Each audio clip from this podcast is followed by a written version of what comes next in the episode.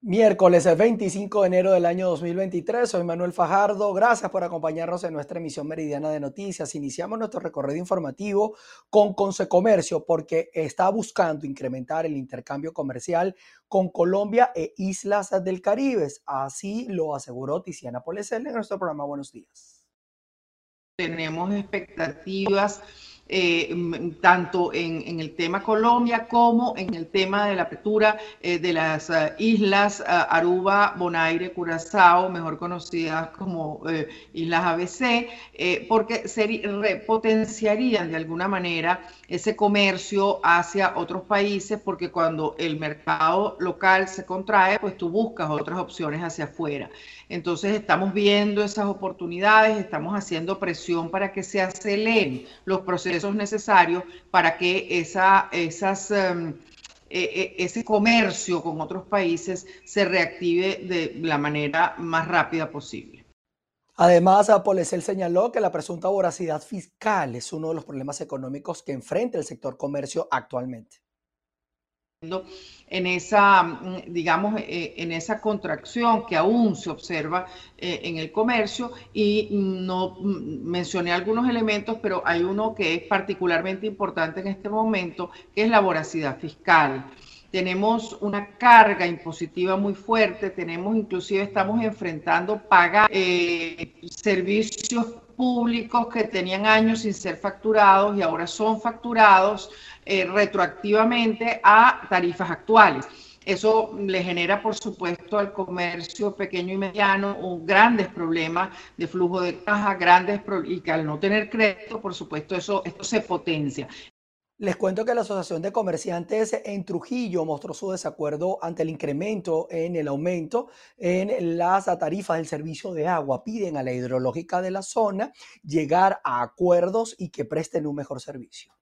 Saludos, gracias por este contacto. Comerciantes del municipio Trujillo se han pronunciado en mesas de trabajo para sostener un encuentro con la empresa Hidroandes, la que presta el servicio de agua ante lo que ha sido el incremento de las tarifas. Vamos a escuchar lo que nos dice el presidente de la Cámara de Comercio del municipio Trujillo. Las tarifas que están viniendo ellos las están clasificando en tres tipos de, de comercio, clase A, clase B, clase C. Hemos tenido entendido que en clase A están llegando dos tipos de cobro. Tenemos una industria que le llegó una factura de 2.135 bolívares. Tenemos la otra... ¿Se traduce en, al, dólar del Banco Central de Venezuela aproximadamente? En unos 100 dólares mensuales. En el caso tenemos de otra clasificación, clase A, está en 972 bolívares, que viene siendo 53, 56 dos eh, dólares y si nosotros eso lo estamos llevando, el que es más, hicimos un balance en más de 50 empresas, eh, tenemos todo el, el, estudio general y realmente los números son un poco irrisorios porque hasta sacamos la cuenta en los volúmenes de, gasto que nos están haciendo, en los metros cúbicos, eh, no coinciden con el valor en los bolívares de cada metro cúbico. Entonces, bueno, nosotros no estamos pidiendo cosas fuera de lo común, lo único que estamos pidiendo es que sea un cobro con los medidores que lo estamos exigiendo que nos pongan un valor de los metros cúbicos reales. Eh, simplemente son nuestras exigencias, que no sea un valor mucho más que otro, porque no quiere decir que el agua vaya a llegar más pura o más, o sea, tiene que haber una, una sincronía en ese cobro y también le pedimos eh, a, en esta institución, a nuestros amigos de Irobande, que hay sectores del sector comercio, ¿verdad?, que no está llegando el agua en la mañana, sino llega después de las 5 o 6 de la tarde, y son comercios que ya han cerrado sus puertas y tienen que quedarse prolongadas horas y pagarle mucho más a sus trabajadores para poder tener el agua para el día siguiente. El representante de los comerciantes en el municipio Trujillo espera llegar a un acuerdo conciliatorio con la empresa Hidroandes de tener tarifas justas y un servicio bien y permanente. Es la información que tenemos. Desde el estado Trujillo les reportó Mayra Linares. En Nueva Esparta, la autoridad municipal de Porlamar anunció la recuperación del mercado del pescado tras más de una década remodelado, presenta condiciones precarias en materia de seguridad y de saneamiento. El alcalde del municipio Mariño anunció la reorganización del mercado de los cocos ubicado en Porlamar, uno de los espacios de la economía social más importantes de la región. Esto va a ser eh, una reorganización en dos fases. Una primera fase que iniciamos ya hace unos días, en lo que es la, limpieza profunda de la, planta baja del primer piso, y en una segunda fase pues vamos a estar interviniendo lo que son el área sanitaria, los baños, lo que son las bombas hidroneumáticas, lo que son la limpieza de los trampagrasas, la parte eléctrica, eh, la reestructuración o remodelación del módulo policial y el cerramiento de, algunas puertas que hoy día están, digamos, aperturadas y eso este, no permite tener eh, mayor seguridad acá dentro de lo que es este, este mercado. También pues vamos a estar haciendo unas, unas charlas con, a través de la Dirección de Turismo, a través de la Dirección de Ambiente, para concientizar un poco a estos locatarios y que puedan prestar un mejor servicio para los turistas, para la gente de acá del municipio y del estado Nueva Esparta que viene día a día acá pues, a, comprar los, los pescados. En la actualidad solo hay 28 puestos activos, pero la meta de la alcaldía es que se ocupen los 88 para ampliar la oferta laboral a los pescadores. Desde la isla de Margarita, Ana Carolina Arias. Nos vamos hasta el estado Bolívar porque las organizaciones sindicales de la construcción ofrecieron un balance sobre la tasa de desempleo en este sector. Carlos Zuniaga conversó con ellos y nos tiene el informe. Buenas tardes, gracias por este contacto. Los dirigentes sindicales del sector construcción en el estado Bolívar informaron que la cifra de personas desempleadas de este gremio asciende a 1.500 y dijeron que próximamente estos ciudadanos serán incluidos en obras que se reactivarán. Bueno, ahorita nosotros pasamos un, un escrito al al, presidente de la Federación FUNCA, donde la misión vivienda está en una, una etapa de parálisis, pero ya se está reactivando este, en, materia industrial las empresas básicas, como Sidor para la cabilla, para esta empresa, como lo es Alcaza, para el aluminio que necesita para las puertas, estas obras, como lo es también las cementeras, ya están reactivándose. Entonces la misión vivienda está en un proceso de adecuación para la reactivación de esta obra. Bueno, y aquí en, materia de obra del sector privado, el sector construcción está reactivándose de manera muy positiva. Hay 1.500 personas, hombres y mujeres, que están esperando la incorporación a puestos de trabajo, donde este personal está presto y dispuesto con el compromiso que tenemos que la reactivación de la hidroeléctrica Tocoma, que está próxima a ingresar, bueno, será este personal que se incorporará ahí. También en Alcázar, con el convenio que lleva al frente el hermano Adrubal López, tenemos un convenio de que, bueno, que se la que cuando arranque ese proyecto ahí, ese proyecto, esa línea de producción, lo incorporaremos ahí. También en Benalún, con el hermano Henry Nieves, tenemos compromiso con este frente, pues con estos desempleados. Cabe destacar que esta información fue aportada en una rueda de prensa en la que se habló sobre la renovación de las autoridades sindicales donde fue ratificado pues como presidente mi persona en este nuevo periodo 2023-2025 y que me acompañará a Adrúbal López como secretario general de esta organización, así como también el secretario de organización, hermano Henry Nieves, el secretario de Finanzas, el hermano Jorge Vallenilla, secretario de Acta y Correspondencia, el hermano este, José Brito, secretario de Trabajo y Reclamo, Asunción García. Durante este pronunciamiento, los dirigentes sindicales informaron sobre la incorporación de 22 personas a varias obras del Estado Bolívar. Carlos Uniaga, BPI TV. Vamos a pasar a otras informaciones. El sector salud se movilizó desde la ciudad hospitalaria Doctor Enrique Tejera en Valencia hasta el Instituto Carabobeño para la Salud. Todo esto para exigir mejores condiciones eh, laborales. Saludos amigos de BPI TV, establecemos este contacto desde el municipio de Valencia. Hace pocos minutos inició esta marcha del personal de salud que continúa exigiendo salarios suficientes. Vamos a conversar con una de las voceros de esta actividad. Hoy 25 de enero hemos salido a marchar desde la puerta del Hospital Central de Valencia. La razón un salario digno. La razón, condiciones de trabajo favorables para todos. La razón, condiciones de salud óptimas para el pueblo carabobeño. De igual manera, exigimos lo que es al directivo nacional un salario digno aplicado al artículo 91.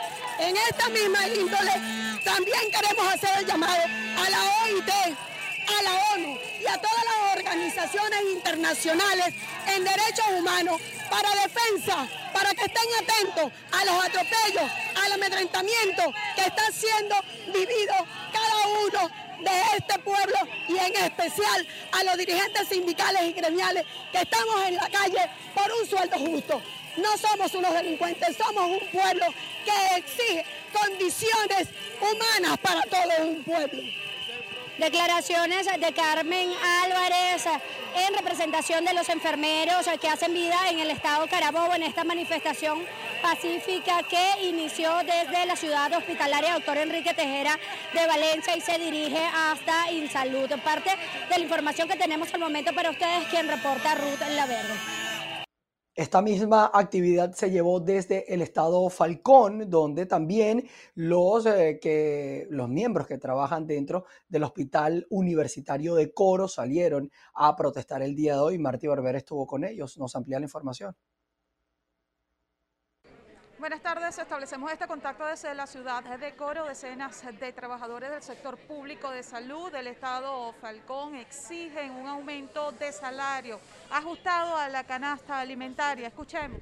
Bueno, sí, hoy los trabajadores estamos acá a las puertas del Hospital Universitario de Coro para, para continuar protestando por un salario digno, que dignifique a los trabajadores como lo establece el artículo 91 de la Constitución. Nosotros estamos organizándonos todos los días junto a los trabajadores, realizando asambleas para tomar decisiones que nos van a conllevar a tomar las manifestaciones todas apegados a la Constitución, apegados a las normas jurídicas del país, para que nosotros podamos alzar nuestra voz y decirle al presidente Nicolás Maduro que hoy los trabajadores y trabajadores necesitan ser asistidos en cuanto a un salario que les permita llegar al trabajo y no pagar para poder llegar al trabajo. Nosotros necesitamos que se, se firme una convención colectiva digna, como lo establece eh, la ley orgánica del trabajo, que sea progresiva y que no sea a través de un memorándum circular 2792, que aunque para el Estado es inexistente, para el bolsillo de los trabajadores sí es existente porque atenta contra el bolsillo de los trabajadores cada vez que nosotros cobramos una quincena, que nos da ganas de llorar cada vez que vemos esa quincena, que son 70, 80, y el que más ganamos son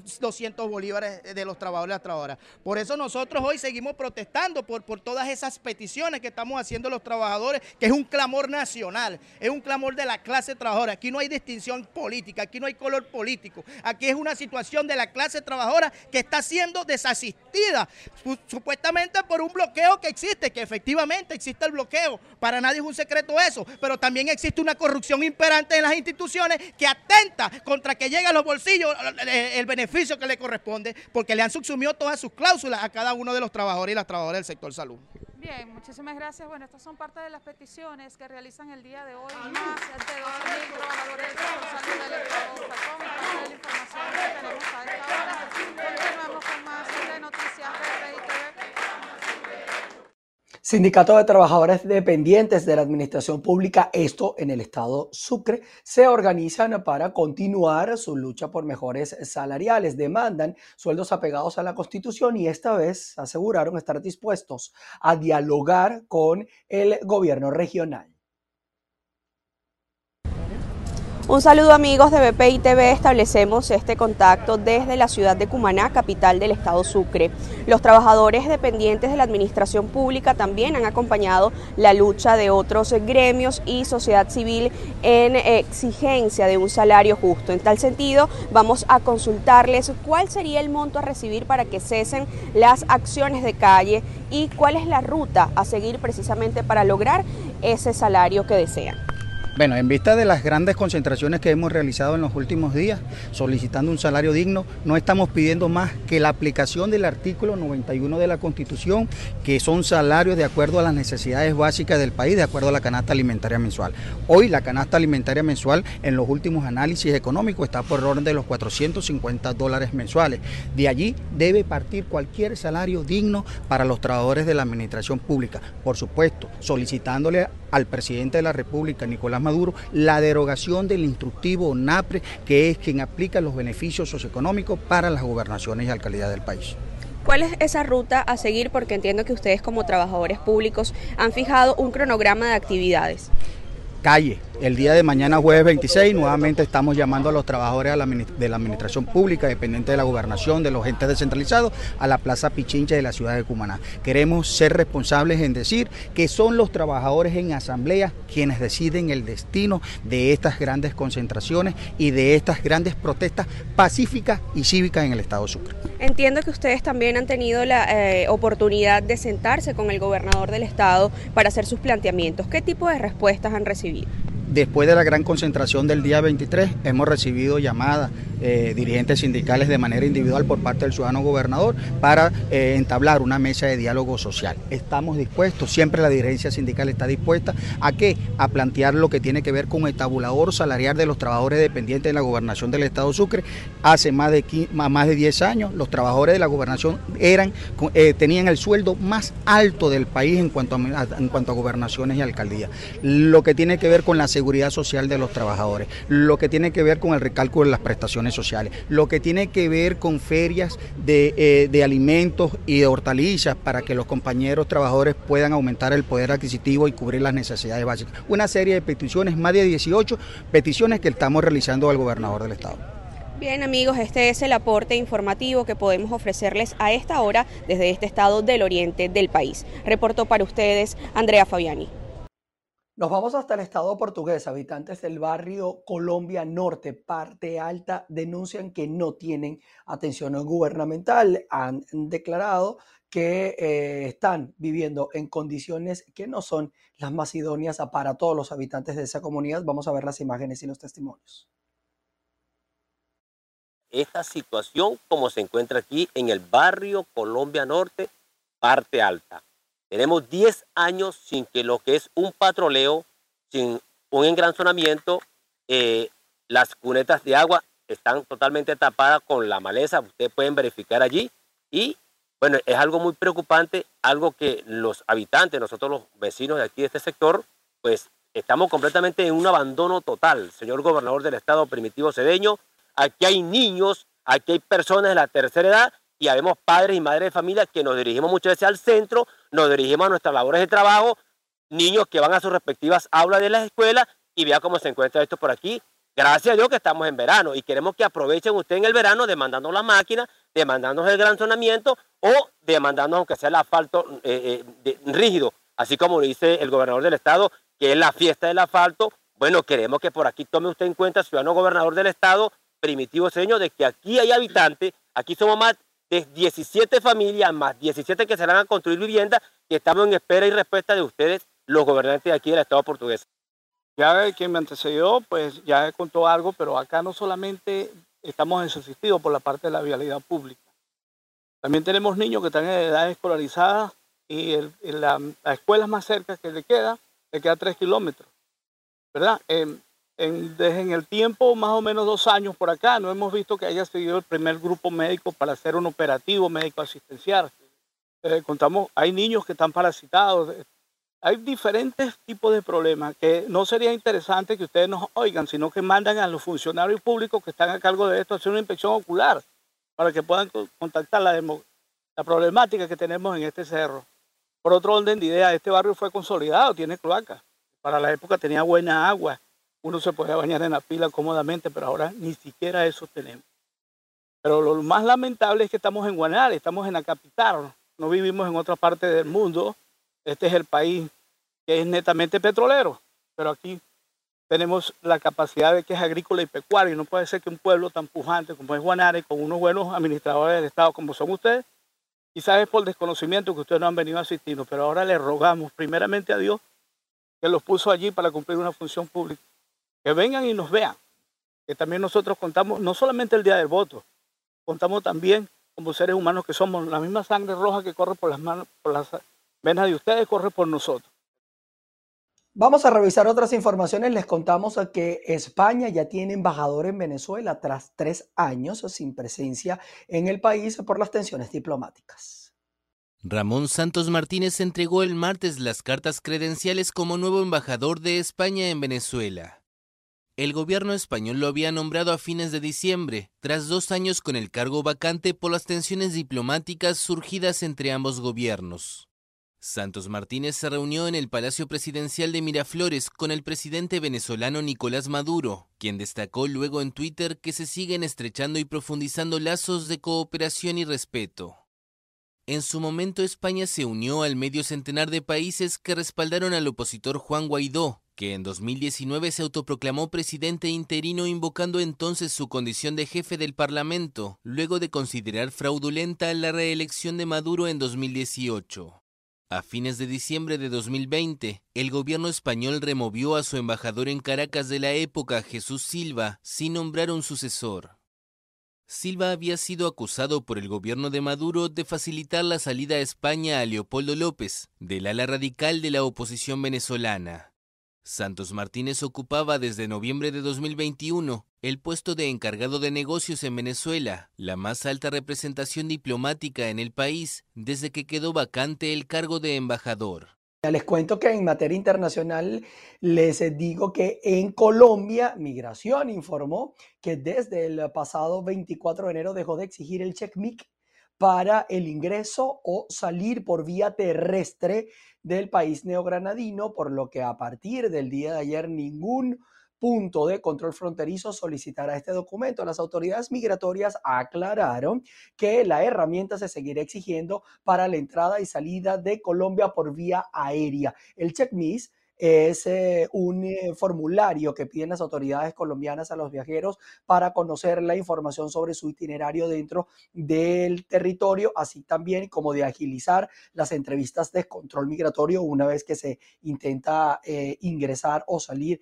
de suelo colombiano. Seguimos acá en Colombia, donde hay polémica por la apuesta o la propuesta de dar libertad a los presos condenados por delitos menores. La alcaldesa de Bogotá, Claudia López salió al paso de esta iniciativa e invitó a los ciudadanos a firmar vía digital para rechazarla. La alcaldesa de Bogotá, Claudia López, advirtió que saldrían en libertad 6.895 presos de aprobarse la propuesta de ley del ministro de Justicia, Néstor Osuna, para descongestionar las cárceles, permitiéndoles a los detenidos salir durante el día a trabajar o con el beneficio de arresto domiciliario a los procesados por hurto o condenados por delitos menores.